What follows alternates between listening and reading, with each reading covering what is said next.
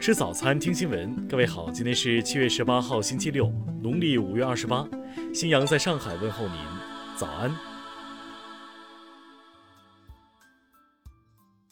首先来关注头条消息，经最高人民法院依法核准，浙江温州瑞安家长持刀杀害小学生案被告人林建夏昨天被执行死刑。经最高法复核确认。二零一八年九月十九号下午，被告人林建夏的女儿林某某与同学被害人叶某某在课堂上发生小摩擦。次日下午，林建夏得知叶某某未公开道歉，心生杀害叶某某之念。同月二十一号下午，林建夏携带事先准备的刀具来到叶某某所在瑞安某小学教室，将其带至男厕所内残忍杀害。最高法复核认为，被告人林建夏故意非法剥夺他人生命，其行为已构成故意杀人罪。林建夏因女儿与同学间的小摩擦，心生怨恨，蓄意报复行凶，携刀进入校园，杀害年仅九岁的小学生，性质恶劣，手段残忍，情节后果严重，虽有自首情节，亦不足以从轻处罚。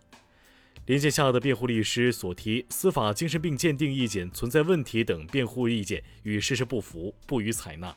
第一审判决、第二审裁定认定的事实清楚，证据确实充分，定罪准确，量刑适当。审判程序合法。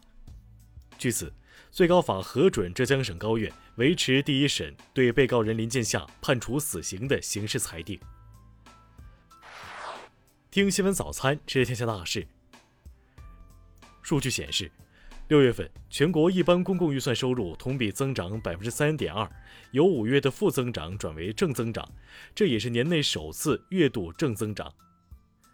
国家税务总局近日发布通知，要求各级税务机关不得组织对某一行业开展多年期撒网式的风险推送和自查补缴税费。银保监会发布规定，明确当户用于消费的个人信用贷款授信额度应当不超过人民币二十万元，到期一次性还本的授信期限不超过一年。数据显示，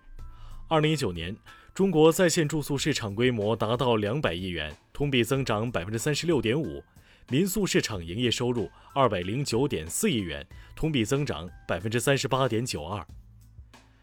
近三年来，我国通过互联网募集的善款每年增长率都在百分之二十以上。二零一九年募集善款更是超过五十四亿元，比上年增长了百分之六十八。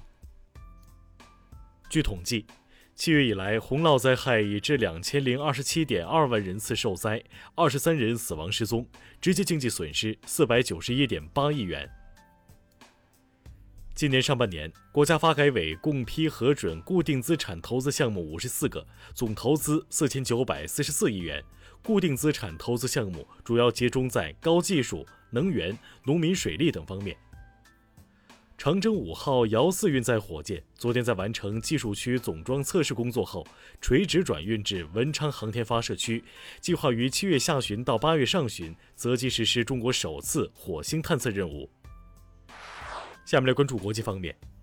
消息人士透露，澳大利亚将对 TikTok 等社交平台及微博、微信等主要被华人使用的社交媒体所谓的安全威胁进行审查。新加坡跨部门应对疫情工作小组十七号宣布，从二十号起提升针对澳大利亚维多利亚州、日本和中国香港的入境管控措施。印度民航部消息，十七号起，印度将陆续重开赴美国、法国、德国等国的部分航线。澳大利亚统计局十六号发布数据显示，该国失业率达百分之七点四，为二十多年来最高水平。目前近一百万人没有工作。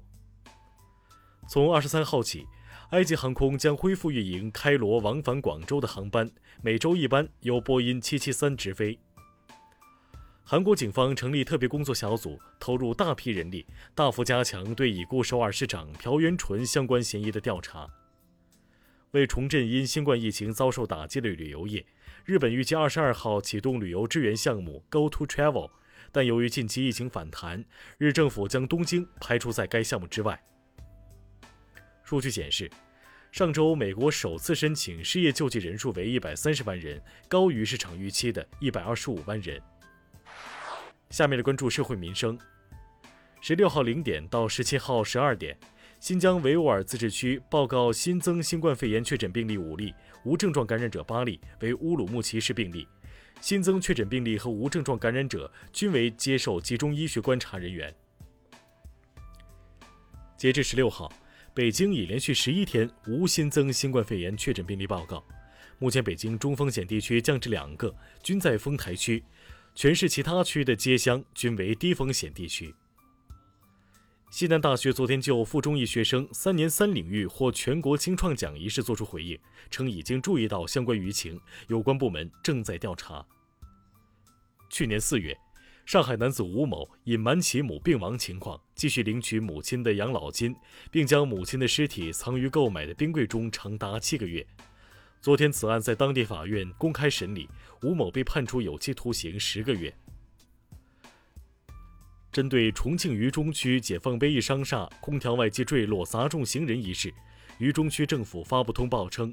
被空调外机砸中的行人经抢救无效死亡，相关部门已成立事故调查组。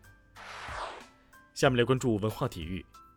东京奥运会将于二零二一年七月二十三号到八月八号举行，为期十七天，共设三十三个大项、三百三十九个小项的比赛，具体比赛日程和比赛场地已全部确定。恒大出台限薪令，规定恒大足校培养的球员封顶年薪为五百万元人民币，最低年薪为三点六万元人民币。第二十三届上海国际电影节将于七月二十五号到八月二号举办，第二十六届上海电视节于八月三号到八月七号举办。曾在《康熙王朝》中饰演容妃的演员、服装设计师李建群于十六号去世，享年六十三岁。以上就是今天新闻早餐的全部内容。